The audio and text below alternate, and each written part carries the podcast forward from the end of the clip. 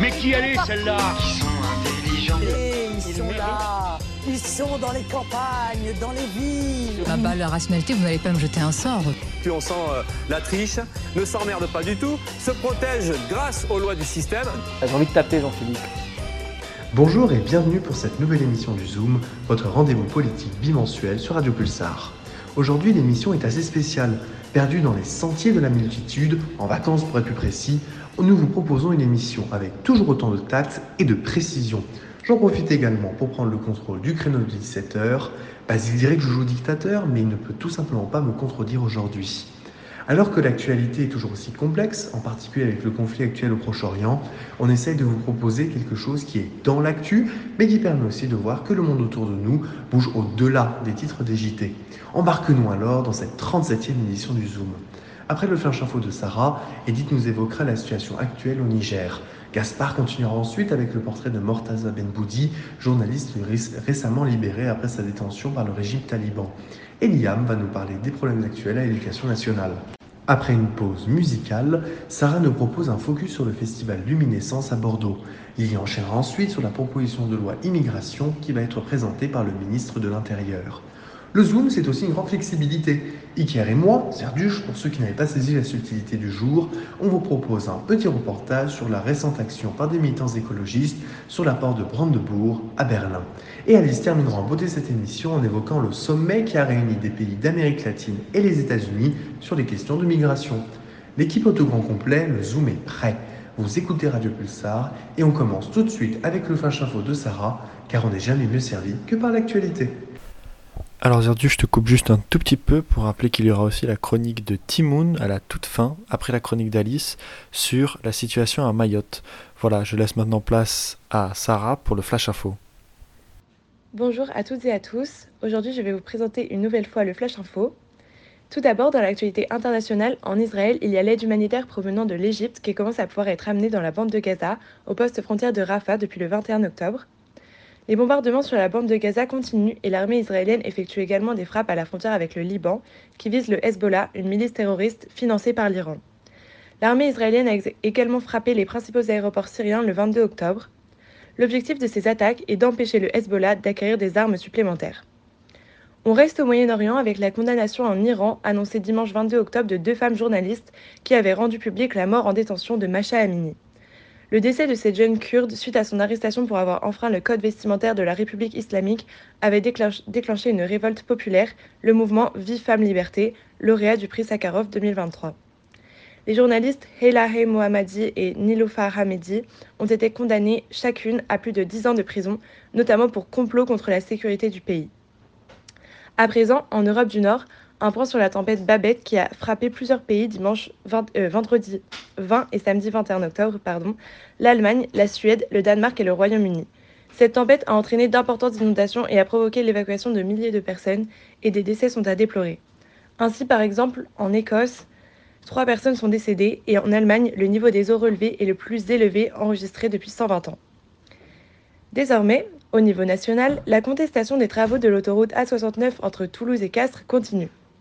Samedi 21 octobre, une manifestation a rassemblé des milliers de personnes à l'est de Castres et une centaine de militants ont tenté d'organiser une ZAD, zone à défendre. Dans la journée du 22 octobre, les gendarmes mobiles ont délogé les manifestants de la zone occupée. Plusieurs dizaines de blessés légers ont été recensés du côté des manifestants, dont le militant Thomas Braille. Dans l'actualité française également, suite aux attentats des derniers jours à Arras et à Bruxelles, le nombre d'alertes à la bombe se multiplie. De nombreux lycées, monuments et aéroports ont été les cibles de fausses alertes qui ont entraîné l'évacuation des lieux par précaution. Par exemple, le château de Versailles a été évacué pour la sixième fois en une semaine le 21 octobre.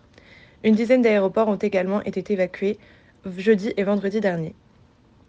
Ensuite, une actualité environnementale avec l'annonce le samedi 21 octobre de la LPO qui saisit une nouvelle fois le Conseil d'État pour faire cesser les techniques de pêche qui occasionnent la mort de milliers de dauphins dans le golfe de Gascogne chaque année. La LPO attaque un arrêté du gouvernement qui prévoit une dérogation pour les navires équipés de dispositifs pour réduire les captures accidentelles de dauphins. Le président de la LPO, Alain Bougrain-Dubourg, annonce l'inefficacité de ces dispositifs et souhaite que le droit favorable à la protection des cétacés soit appliqué pleinement. Enfin, concernant l'info locale, une actualité judiciaire avec la mise en examen le vendredi 20 octobre à Poitiers de six jeunes pour vol avec violence en bande organisée. En effet, les suspects se connectaient à un site de rencontre et se faisaient passer pour des femmes afin de piéger leurs victimes. Ils ont été interpellés mercredi 18 octobre lors d'une opération qui a mobilisé une cinquantaine de policiers poitevins assistés d'une équipe du RAID. On enchaîne avec le premier festival de la mode responsable qui a eu lieu à Poitiers du 19 au 21 octobre et dont le but est de promouvoir une mode éthique et durable, par exemple en valorisant les vêtements de seconde main provenant des friperies et les créations locales. Le clou du spectacle était les deux défilés programmés le samedi soir qui se sont déroulés dans la salle des Pas Perdus du Palais de Poitiers et qui ont pu accueillir près de 600 personnes. Et pour finir, un anniversaire, celui du service de trottinettes et vélos en libre service Pony, qui a fêté sa première année d'installation à Poitiers le 18 octobre dernier. Ce service, utilisé notamment d'ailleurs par les étudiants, a battu son record d'utilisation avec 44 218 trajets réalisés en septembre 2023. La société Pony et la collectivité de Grand Poitiers sont satisfaits de cette expérience et notamment de la croissance constante du nombre d'utilisations. Merci Sarah pour ton flash info à distance mais toujours aussi propre. On part maintenant au cœur du Sahel rejoindre Edith, notre chroniqueuse internationale. Et direction le Niger entre terrorisme, coup d'État et manifestations. C'est un pays qui est beaucoup dans l'actualité ces derniers mois. Et tout de suite, nous allons essayer de comprendre pourquoi cet État fait autant parler en France. C'est vrai que depuis juillet 2023, le Niger est un sujet très présent et c'est en partie dû à la présence militaire française dans ce pays et plus dernièrement au retrait de ses troupes françaises. Mais alors savez-vous pourquoi? Allez, suivez-moi, on va tenter d'étudier ça. La relation entre le Niger et la France, ça ne vous dit rien? Bon, je vais essayer de vous la synthétiser. De 1922 à 1958, le Niger est une colonie autonome française. Après la décolonisation, la France continue d'entretenir une relation privilégiée avec le Niger à travers de nombreux accords bilatéraux. On peut ainsi diviser cette relation en trois. C'est tout d'abord une relation économique, qui se traduit par de nombreuses exportations, comme du minerai ou des produits chimiques, ainsi que des importations, comme des produits pharmaceutiques ou électriques. C'est aussi une relation culturelle. La France aide le Niger à améliorer la sécurité alimentaire de sa population, à renforcer la paix ou encore dans l'émancipation des femmes. Et puis c'est également des relations militaires. En effet, la France aide à sécuriser la région en renforçant l'expertise nigérienne et en luttant contre le terrorisme. On est dans une région du monde quasi désertique où les djihadistes ont trouvé refuge il y a quelques années et ils se sont réorganisés là-bas. C'est devenu une véritable menace aussi bien à échelle nationale que régionale ou qu'internationale. La présence française permet de rassurer la population et fin 2022, le président Mohamed Bazoum assure que l'entente fonctionne très bien et que le Niger est très satisfait de cette présence française. Mais est-ce totalement vrai? Eh bien non, on peut même dire que c'est faux. Il y a certes eu une amélioration, mais ces dernières années, les djihadistes sont revenus en force dans la région. Le nombre d'attaques a augmenté et la situation s'est considérablement dégradée. On peut même parler d'un échec global de la sécurité. Et cet échec est à l'origine du sentiment anti-français au Niger. En effet, ces derniers temps, il y a une forte contestation de la présence française. Ce sentiment est grandissant et les Nigériens reproche à la France d'exercer une nouvelle forme de colonisation sur le pays. Ce rejet de domination se manifeste sur les réseaux sociaux par le biais de nombreuses vidéos de propagande. Et un des principaux acteurs est le groupe paramilitaire russe Wagner. En effet, il diffuse de nombreuses images et de témoignages anti-français via de faux comptes sur les réseaux sociaux. Ainsi, si ce rejet de domination touchait au début les élites urbaines, il touche maintenant toute la population et particulièrement la jeunesse. C'est ce qu'on peut voir sur de nombreuses images avec des jeunes tenant des banderoles France va-t'en ou France dégage et en brûlant des drapeaux français. Et c'est en partie pour cette raison que le 26 juillet 2023, le président Bazoum est, destitué par un putsch militaire. Si j'en ai déjà parlé furtivement, savez-vous qui est ce président? Alors un petit rappel, il est élu démocratiquement président au Niger en 2021. Il est pour la démocratie et le socialisme, et il renforce les accords militaires avec la France et fait preuve de grande amitié envers elle. Il est pris en otage par le général Tiania au palais présidentiel.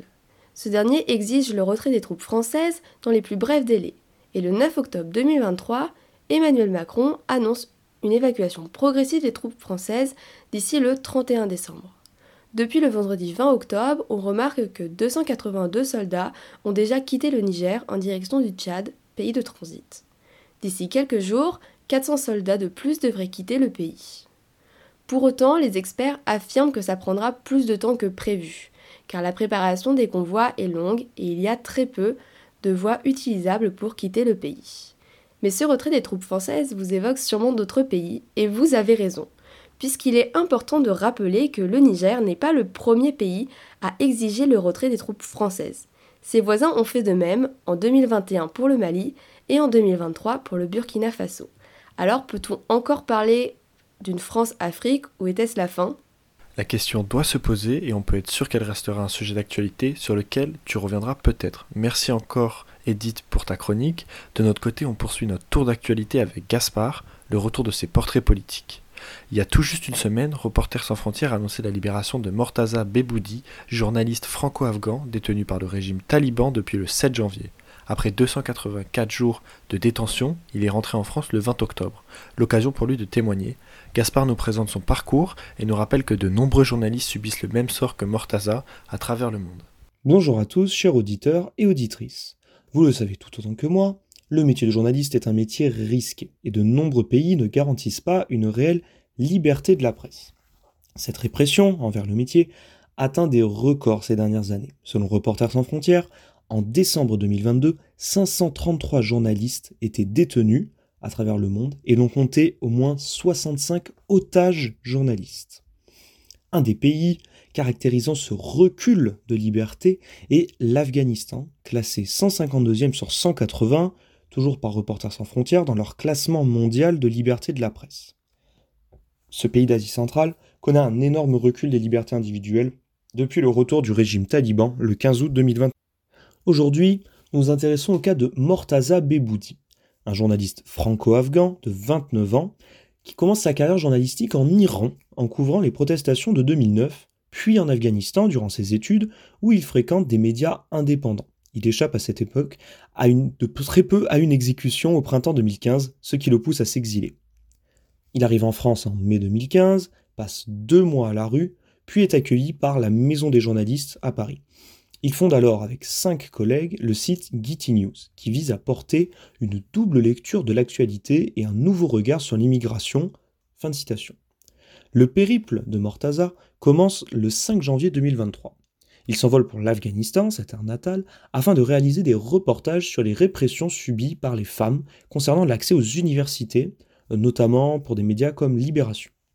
Le 7 janvier, alors qu'il photographie l'université de Kaboul et qu'il interviewe des étudiants, il est arrêté par un taliban, interrogé violemment, puis jeté dans la prison de Shah Darak, connue notamment pour y avoir accueilli des anciens djihadistes de l'État islamique.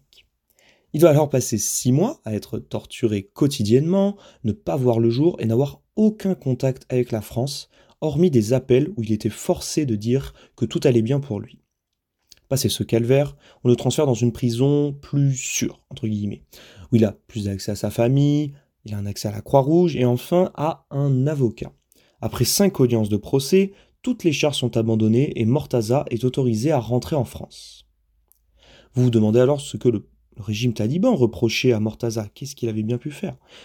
Eh bien, le régime afghan reprochait aux journalistes d'être un infiltré travaillant pour les services secrets français dans le but de récolter des informations sur le régime afghan. On a aussi tenté de l'inculper de soutien à la résistance afghane anti-taliban ou encore d'aider des personnes à fuir le pays illégalement. Des chefs d'accusation qui nous rappellent encore une fois qu'être journaliste est un métier risqué, mais aussi avec une énorme responsabilité. Les journalistes portent un message à un public. Ils représentent un danger pour les régimes autoritaires, car le journaliste est l'un des seuls médiums qui permet de révéler la vérité pour une population. Les journalistes en détention sont des modèles de bravoure et d'abnégation qu'il faut soutenir.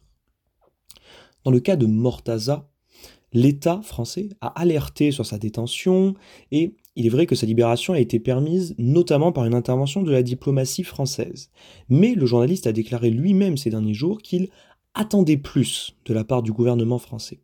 Par exemple, il ne sait même pas si le président ou un membre du gouvernement a appelé ou alerté sa femme durant sa détention. Il ne s'agit pas du premier cas de journaliste détenu se sentant délaissé par l'État français. On a vu déjà le cas avec le journaliste Olivier Dubois, retenu en otage pendant deux ans au Mali, euh, il avait aussi déclaré à sa libération s'être senti quelque part délaissé ou abandonné par le gouvernement français. Le journalisme reste néanmoins un métier essentiel qu'il faut protéger, notamment pour tous nos confrères et consoeurs subissant la répression des régimes autoritaires tout autour du monde. A très bientôt sur les ondes de Radio Pulsar. Merci Gaspard pour cette chronique. Je dois dire que tes portraits de personnalité m'avaient particulièrement manqué. On passe désormais au vrai du faux avec Liam qui nous parle d'éducation et de tous les problèmes auxquels l'éducation nationale fait face. Alors vrai ou faux, l'éducation nationale est-elle malade? Bonjour à tous. Aujourd'hui on parle éducation, un thème qui est très large. Car quand on pense éducation, on pense souvent plus aux aspects négatifs que positifs, et de fait dernièrement, il n'y a pas eu beaucoup de réjouissance du côté de l'éducation nationale et, de ses professeurs. L'actualité en témoigne avec l'assassinat du professeur de français à Arras, qui est encore un événement sombre touchant l'école. Nous allons donc parler de sécurité des écoles, mais aussi de des autres problématiques rencontrées aujourd'hui à l'éducation nationale, comme les salaires des professeurs, les conditions de travail ou encore la nomination de Gabriel Attal au poste de ministre de l'Éducation. Comme on a pu le dire plus tôt, Dominique Bernard, professeur de français, a été assassiné vendredi 13 octobre à Arras par un homme radicalisé qui l'a poignardé. Ce deuxième attentat envers la profession enseignante choque et sidère. Il y a trois ans déjà, Samuel Paty, professeur d'histoire, avait été tué froidement, provoquant la stupeur de l'opinion publique face à un tel extrémisme. Alors comment protéger ces valeurs? Comment protéger l'école Et comment protéger ceux qui exercent un métier et ceux qui viennent s'instruire? À la suite des événements du 13 octobre, la France est passée en urgence attentat, la mesure la plus élevée du dispositif Vigipirate, qui prévoit par exemple le renforcement des contrôles d'accès des personnes et des véhicules dans les bâtiments publics, mais aussi le contrôle des sacs à l'entrée des établissements scolaires. Pour autant, le risque zéro n'existe pas, on ne pourra jamais annihiler une menace. Mais on peut la prévenir, et c'est ce qu'a entrepris le ministre de l'Intérieur, Gérald Darmanin, qui a demandé à la suite de l'attentat l'expulsion systématique de tous étrangers considérés comme dangereux ainsi que le passage au crible de toutes les personnes fichées S afin de rechercher des traces de radicalisation. L'amoindrissement du risque peut aussi passer par l'éducation morale et civique dans les domaines de la religion par exemple. Pourtant, par peur de tout incident, 56% des professeurs du second degré se seraient déjà autocensurés. Une autocensure qui a lieu aussi dans le primaire où les enseignants sont en lien direct avec les parents qui sont parfois agressifs vis-à-vis -vis du corps enseignant. Nous sommes donc dans une situation très complexe à laquelle il faut remédier. Maintenant, abordons la grande problématique enseignante aujourd'hui qui est celle des salaires. Aujourd'hui, un professeur des écoles ou un professeur du secondaire réalise 5 ans d'études. En début de carrière, un enseignant va gagner 1,2 fois le SMIC, quand il y a 40 ans c'était 2,3 fois le SMIC. Une chute qui est due à la décision en début des années 80, qui est la désindexation ou le gel du point d'indice. Autrement dit, avant les salaires suivaient l'inflation. Si l'inflation augmentait, disons de 4%, les salaires suivaient automatiquement et augmentaient aussi de 4%, ce qui veut dire une non-perte de pouvoir sur le pouvoir d'achat. Depuis cette décision en 1983, les salaires n'ont jamais rattrapé l'inflation, provoquant ainsi de l'appauvrissement de la profession. Conséquence, aujourd'hui les enseignants français ne font partie des moins bien payés en Europe, quelles que soient leurs anciennetés. Par exemple, un enseignant avec 15 ans d'ancienneté, en primaire, en France, va toucher 37 000 euros par an, quand un enseignant du primaire en Allemagne va en toucher 80 000. Tout en sachant que les enseignants français font partie de ceux qui, sont, qui font le plus d'heures de cours en Europe. Il faut ajouter à ça que contrairement à ce qu'on peut penser, exercer dans une classe face à des élèves n'est pas si facile. De plus, il y a peu de perspectives de carrière et les bâtiments dans lesquels les enseignants exercent sont parfois en mauvais état, ce qui aggrave les conditions de travail. Enfin, ces derniers mois, nous avons vu entrer Gabriel Attal au poste de ministre de l'Éducation nationale ce qui est assez étrange quand on sait qu'il a pu faire toute sa scolarité dans le privé et non dans l'école publique. Un ministre et son président par ailleurs qui semblent toujours n'avoir pas compris le bon et trouver le bon accord avec la profession et tout le milieu de l'éducation. Et oui, les réformes successives n'arrangent pas les choses et donnent toujours plus de charges de travail avec de nouveaux programmes que l'on doit mettre en place, en plus de ceux qui étaient déjà là. La profession enseignante se retrouve alors avec un programme tellement conséquent qu'elle n'a jamais le temps de le réaliser en entier. On peut donc dire que oui, et ce n'est pas encourageant, l'éducation nationale est malade à cause de multiples symptômes comme l'insécurité croissante, les manques de moyens mis dans l'école, tant dans les infrastructures que dans le manque de rémunération conséquente du personnel enseignant, mais aussi dans le précipice s'élargissant continuellement entre le ministère et le corps enseignant qui ne se sent plus du tout entendu. La reconsidération des, professeurs, professeurs aujourd'hui ne pourrait passer aujourd'hui que par l'investissement massif dans l'école et non par de petites injections de milliards, comme a l'habitude de le faire le gouvernement. Merci pour votre écoute et on se retrouve dans deux semaines pour décrypter le vrai du faux de l'actualité. Merci Liam pour ce vrai ou faux. Je pense qu'après cette analyse sur l'état de l'éducation en France, il est temps de faire une pause musicale. On écoute Blonde and Blunt de Cocteau Twins.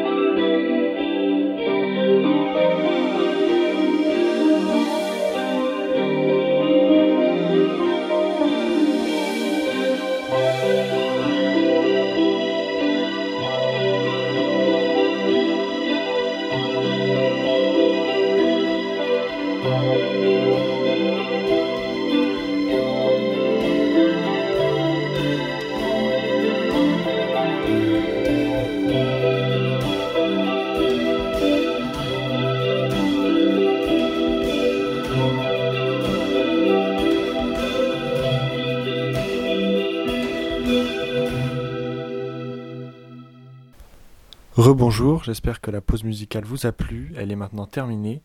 On passe maintenant au moment culture. Sarah, tu nous as parlé la semaine dernière hors antenne de l'impact que les technologies pouvaient avoir sur le patrimoine. Est-ce que tu veux bien en dire un peu plus à nos auditeurs? Bien sûr. D'abord, bonjour à tous. En effet, tout à l'heure, j'ai parlé de l'expérience immersive que propose Luminescence à Bordeaux en ce moment même dans la cathédrale Saint-André. Pour ceux qui connaissent, euh, c'est la cathédrale qui se situe sur la place Péberlan. Et pour ceux qui ne sont pas du coin, et vous êtes certainement nombreux, c'est une cathédrale de style gothique qui a été construite euh, pendant 5 siècles pour être achevée au XVIe. Elle a surmonté euh, beaucoup d'épreuves, destructions, reconstructions et j'en passe. Et aujourd'hui, c'est un monument incontournable de la ville. Je dis pas ça au hasard, elle est classée monument historique et elle est aussi inscrite euh, depuis 1998 au patrimoine mondial de l'UNESCO. Je m'égare un peu, je vais revenir à l'expérience que Luminescence nous propose.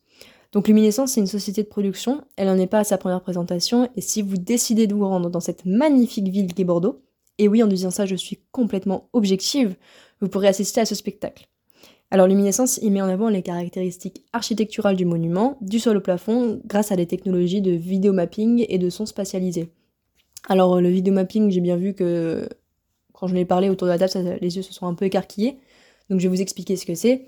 Donc Luminescence utilise du vidéo mapping euh, à 360 degrés. C'est une technique de projection, de projection qui utilise euh, les éléments 3D d'un bâtiment pour euh, créer des illusions d'optique. Par exemple, dans la cathédrale, toute l'architecture est prise en compte pour justement la mettre en avant, par exemple les voûtes. Et c'est toute une organisation parce que pour faire ce vidéo mapping, il faut coordonner plusieurs vidéoprojecteurs. Donc je m'arrête là parce que je ne suis pas spécialiste sur le sujet, donc je ne pourrais pas vous en parler beaucoup plus. Bref, le mieux, si vous voulez avoir une idée de ce que ça rend vraiment, c'est de regarder la vidéo publicitaire faite par Luminescence. Euh, je vous mens pas, l'association des jeux de lumière et des orchestres, elle est vraiment immersive, c'est vraiment majestueux. En tout cas, si vous comptez vous y rendre, euh, ne perdez pas de temps et pensez à réserver vos places. La projection a débuté le 13 octobre et elle se termine le 17 décembre. Et si vous aimez les expériences encore plus immersives, Luminescence propose 7 concerts en live, toujours euh, avec les jeux de lumière. Le premier a eu le samedi dernier, il en reste donc 6, demain le 27 et le 31 octobre également, ainsi que les 10, 11 et 17 septembre, donc tous à vos réservations. Alors là, je vous parle de Bordeaux, parce que la projection, elle se déroule en ce moment même, mais c'est pas la première fois que la technologie est utilisée pour mettre en avant le patrimoine. D'autres spectacles de son et lumière existent, par exemple le Festival des Lumières, euh, qui a lieu à Lyon ou à Berlin, par exemple. Et c'est une pratique qui s'est beaucoup démocratisée. On la retrouve euh, pour beaucoup de bâtiments, que ce soit directement pour mettre en avant le monument, de la musique, ou même pour mettre en scène euh, des contes pour enfants. Je finirai juste par vous dire que les nouvelles technologies peuvent servir à bien d'autres choses, par exemple le Zamani Project de l'Université du Cap.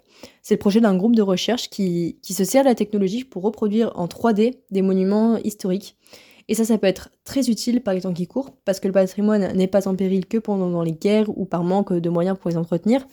Non, je vous rappelle que bientôt, euh, il vous fera une combinaison de plongée et des bouteilles d'oxygène pour visiter Venise. Sur ce, je vous laisse parce que j'ai mon baptême de plongée à passer. Mais me regardez pas comme ça, moi je me prépare. Ah non, mais moi je juge pas. hein. Vas-y, fonce, va t'entraîner. Qui sait, bientôt tu nous feras peut-être des chroniques à distance sous l'eau. Par contre, c'est fou parce que tu fais une chronique culture censée nous donner un peu le sourire après toutes les news politiques et pourtant tu trouves toujours le moyen de finir avec une mauvaise nouvelle. Enfin bref, en parlant politique, je vous laisse avec Lilian qui parle aujourd'hui du budget de l'État. Chers auditeurs et auditrices, bonsoir. Il est temps à présent de se pencher sur ce qu'il se passe en ce moment au Parlement. Et justement, un texte capital vient d'être adopté. Ce texte, c'est le PLF, ou projet de loi de finances portant sur l'année 2024. Mais qu'est-ce qu'un PLF Le projet de loi de finances est une loi qui détermine pour une année les dépenses de l'État.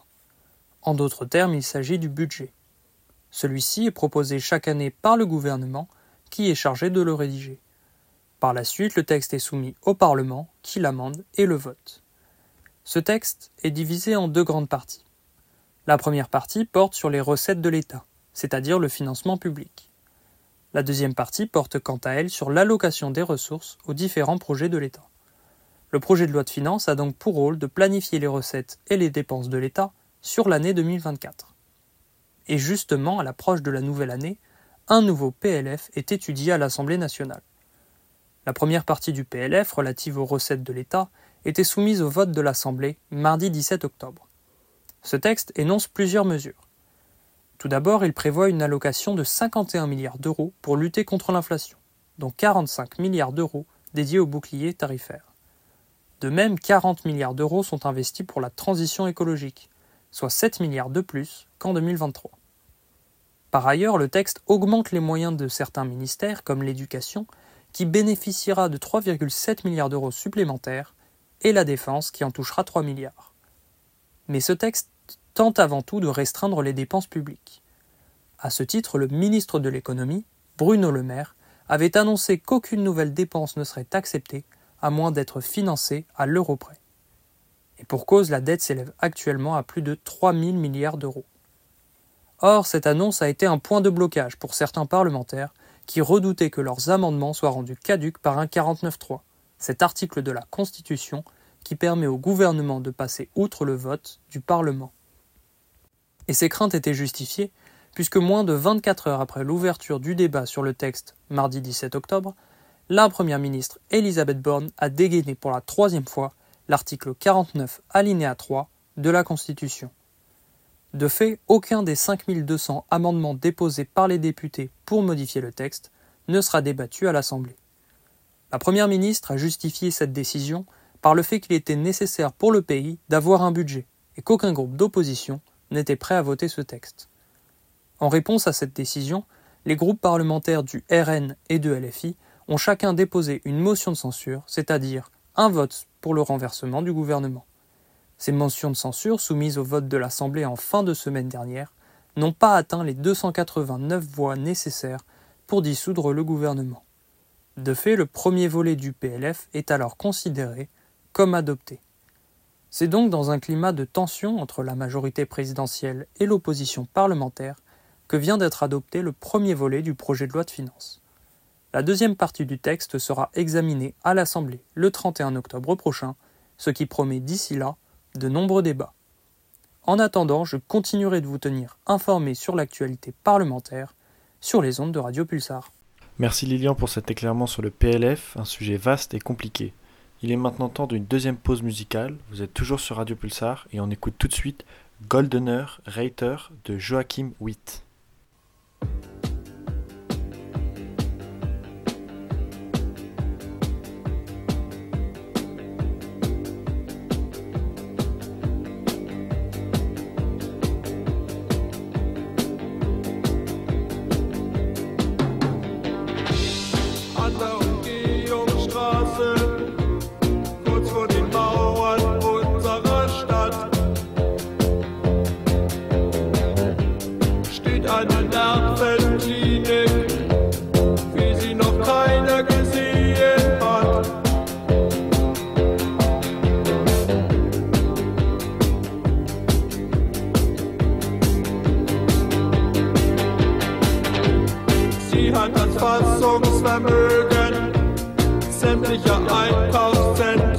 Stadt.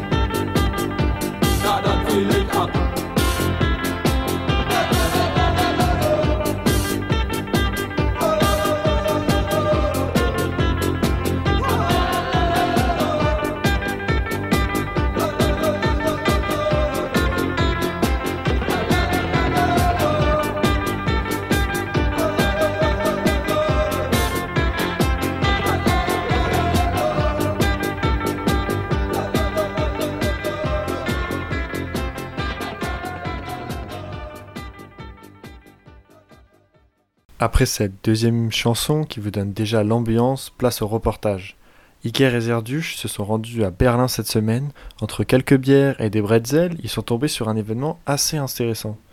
La porte de Brandebourg, je vais pas le dire en allemand, a été repeinte en rouge et en jaune par un groupe d'action écolo. Dites-nous en plus. Bonjour à toutes et à tous. En bons Européens, nous avons décidé de passer nos vacances chez nos amis d'outre-Rhin. Profitant de la générosité de la coopération franco-allemande et de ces billets de train gratuits, nous nous sommes mutés en sauterelles, marquant notre passage dans les grandes villes allemandes. Francfort et Munich ont apprécié notre flegme, Leipzig nous a émerveillés par son charisme post-soviétique. Les kebabs, les kebabs Et puis voici Berlin, ville de tous les possibles, portant en sa chair les cicatrices de l'histoire, bougeant au son des boîtes techno, mais aussi des annonces du S-Bahn. Nächste Station Hauptbahnhof. Übergang zu allen S- und U-Bahn-Linien sowie zum Regional- und Fernverkehr. Dieser Zug fährt weiter bis Bergedorf. Next stop, Central Station. Sautant dans le S26, le S26 quoi, depuis Friedrichstraße, nous voilà à Brandenburger Tor. La pluie nous transforme en guimauve, les touristes fondent par la beauté du paysage. La Siegessäule, la colonne de la victoire, fait face à la porte de Brandebourg, entourée par le Tiergarten, le jardin des animaux. Les ambassades des États-Unis et de France se regardent, les petits fours gloussent. Et là, de amples envolées de peinture, rouge et jaune, nappent les colonnes érigées en 1791. L'action est revendiquée par le groupe écolo Letzte Generation, dernière génération en français. Ses membres ont repeint les six colonnes côté est à l'extincteur jaune et rouge. L'action s'est déroulée il y a quelques jours, elle fait suite à une série d'irruptions picturales mêlant coulées de peinture et engins funambulesques. Il y a un mois, entre les grues de la Polizei et les camions de construction, deux militants tentent une banderole sur le toit de la Feldzeituhr, l'horloge universelle à Alexanderplatz. Uns läuft die Zeit davon, affiche la banderole. Littéralement, nous manquons de temps. À leurs pieds, concert d'extincteurs. Le monument est presque entièrement repeint en orange. Au début du semestre, l'université technique, Technischen Universität, et l'université libre, Freien Universität, faisaient l'objet d'irruptions picturales à en défriser Baselitz et Kiefer. Il pleut côté est, cinq camions de police quadrillent les lieux. Nous nous faufilons entre les groupes de touristes et les amas de bicyclettes. La peinture tient face aux intempéries. Valeria, touriste, n'est pas convaincue par la méthode. Je m'appelle Valeria. Je trouve important d'attirer l'attention des gens avec des enjeux comme cela. Mais j'aurais pas fait ça comme ça. C'est un vieux monument, et parce que la peinture est dure à enlever, presque impossible, cela conduit les gens à encore plus déprécier les activistes pour le climat. Cela n'atteint pas le but espéré à mon sens. Cela aurait, cela aurait dû être fait autre part.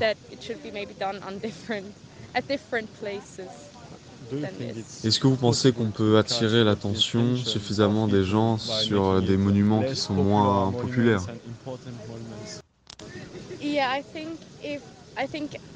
Oui, je pense que si c'était sur le sol ou devant le monument, cela attirerait quand même beaucoup d'attention.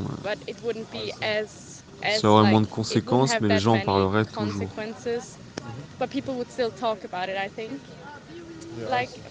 Par exemple, la dame avec euh, la soupe sur le tableau de Van Gogh. Je trouvais ça stupide, mais rien n'a été endommagé et c'est mieux comme ça. Et donc, euh, vous trouvez l'action irrespectueuse? Peut-être un peu irrespectueux, oui, mais pas tant pour l'institution qui l'a construite, mais pour l'ancienneté. J'aime l'histoire et ça me rend triste de voir des monuments détruits.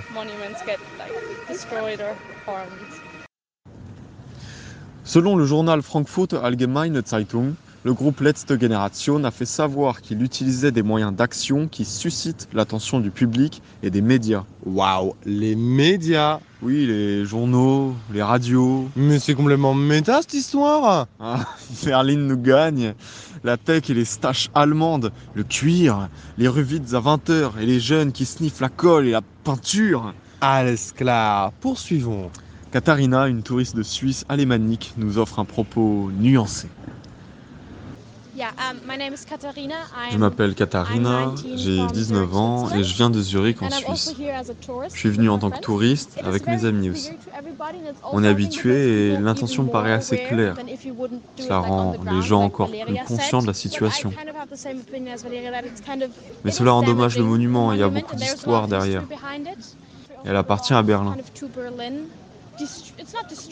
Bien sûr, cela n'est pas détruit, mais c'est pas une bonne chose pour le monument. Je ne sais pas si je dirais quand même que c'est un manque de respect en soi. Nous l'avons dit, le groupe d'activistes berlinois avait déjà frappé le poinçon dans les rues de Berlin. Le mois dernier, le groupe avait déjà repeint les colonnes de la porte de Brandebourg en jaune et en orange. Ses, membres revendiquent l'arrêt des énergies fossiles d'ici 2030. Nous nous sommes entretenus avec des locaux, des touristes français, canadiens, mais la plupart se sentaient peu concernés par la situation.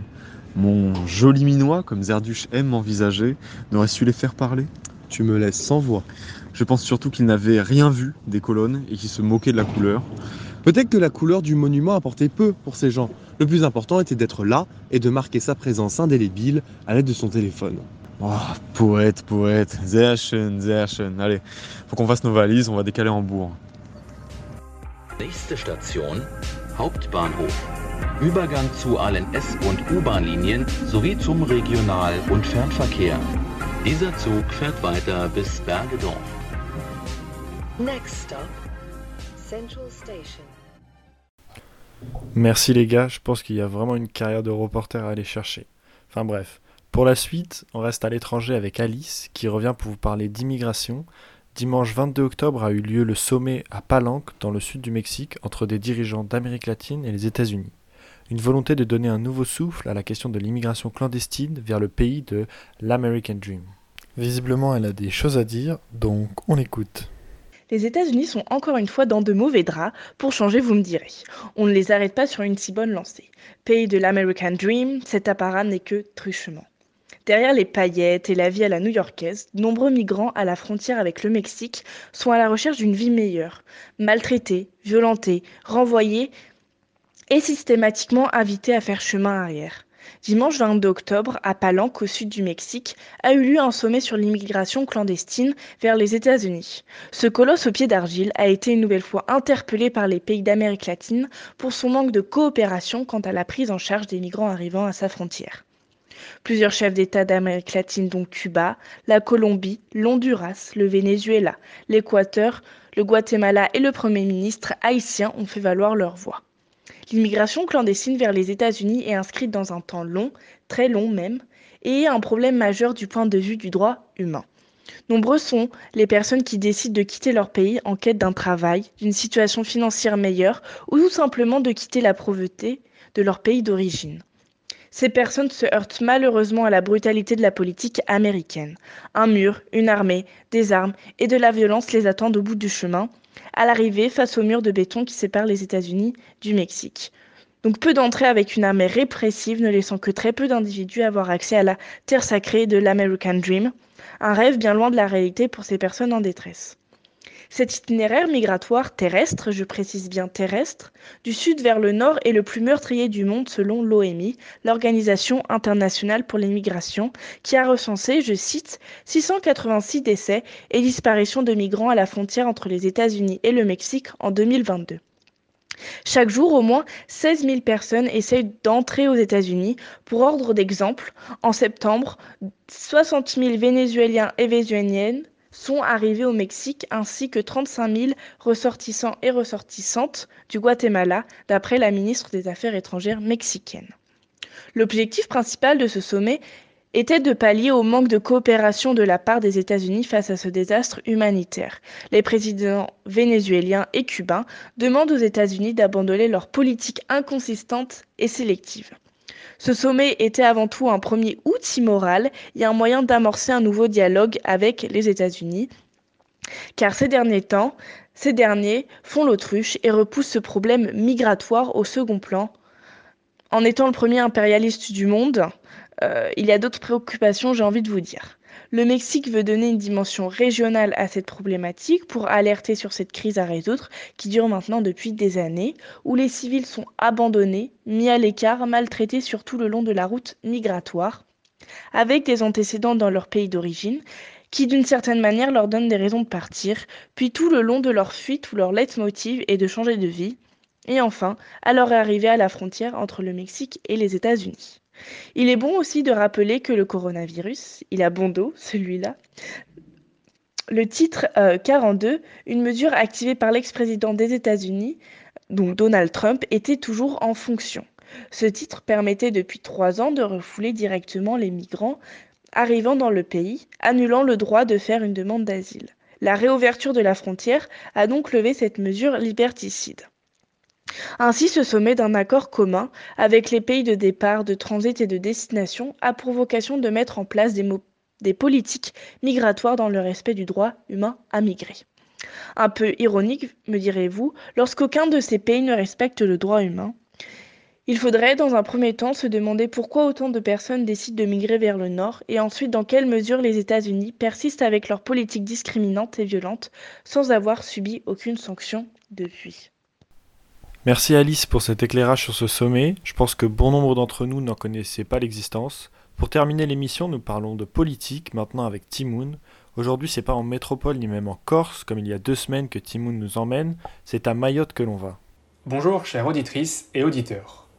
Mayotte est confrontée à de nombreux problèmes ces dernières années, dont un qui a sévi ces derniers mois, le manque d'eau potable. Cette pénurie est la résultante de plusieurs facteurs qui ne sont pas nouveaux. Tout d'abord, cette crise est due à une sécheresse particulièrement importante cette année. On estime le déficit pluviométrique de 24% par rapport à la normale. D'après Météo France, cette année est la plus sèche enregistrée depuis 1997 sur l'île de Mayotte. Une autre cause de cette crise concerne la déforestation de l'île mahoraise.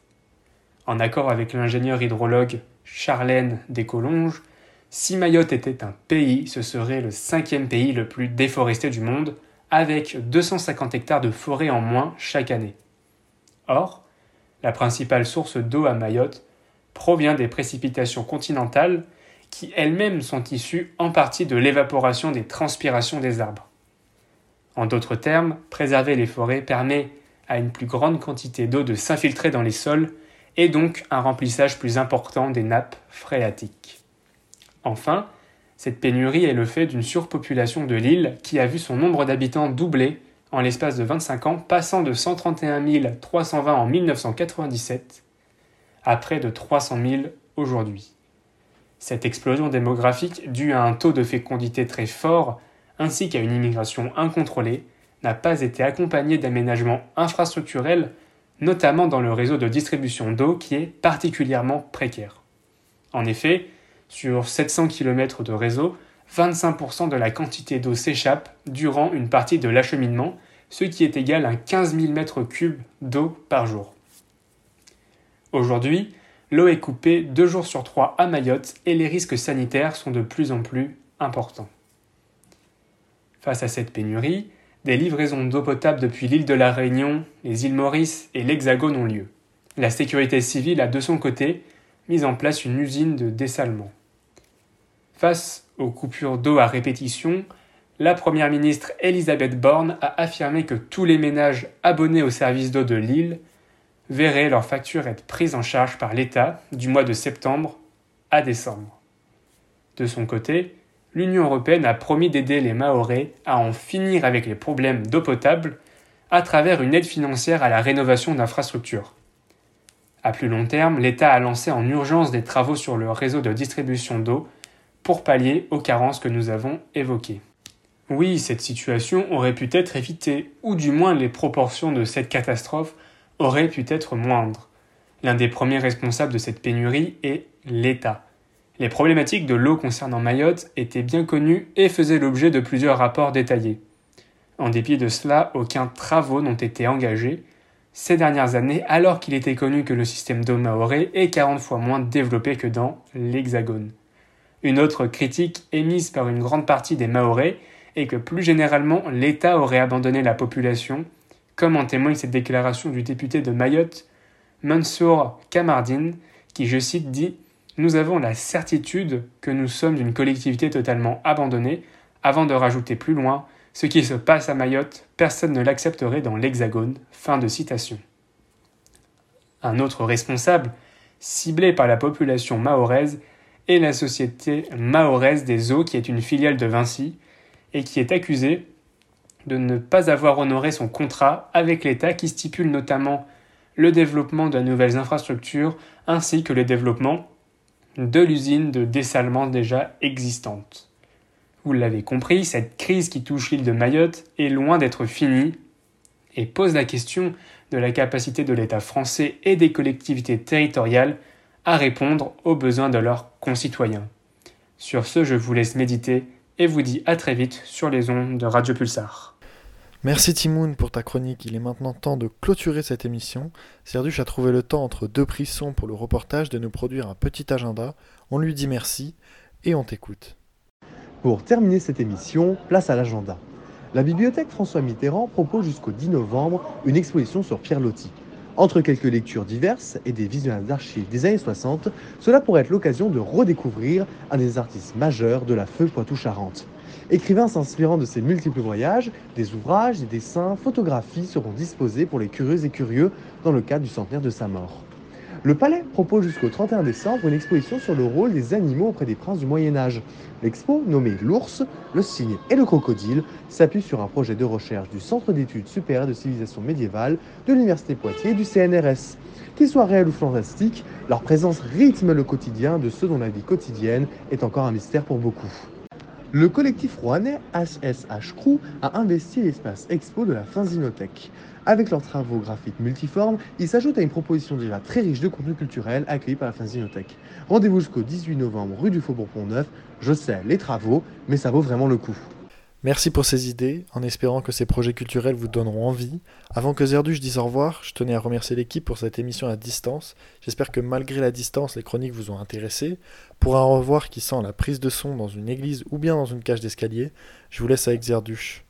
Le Zoom, c'est déjà terminé, mais on revient dans deux semaines, toujours plus haut, toujours plus fort, et qui puisait pour une émission spéciale. En attendant, vous pourrez retrouver le replay de l'émission sur le site de Radio Pulsar dès demain. Et n'oubliez pas les loulous, on n'est jamais mieux servi que par l'actualité.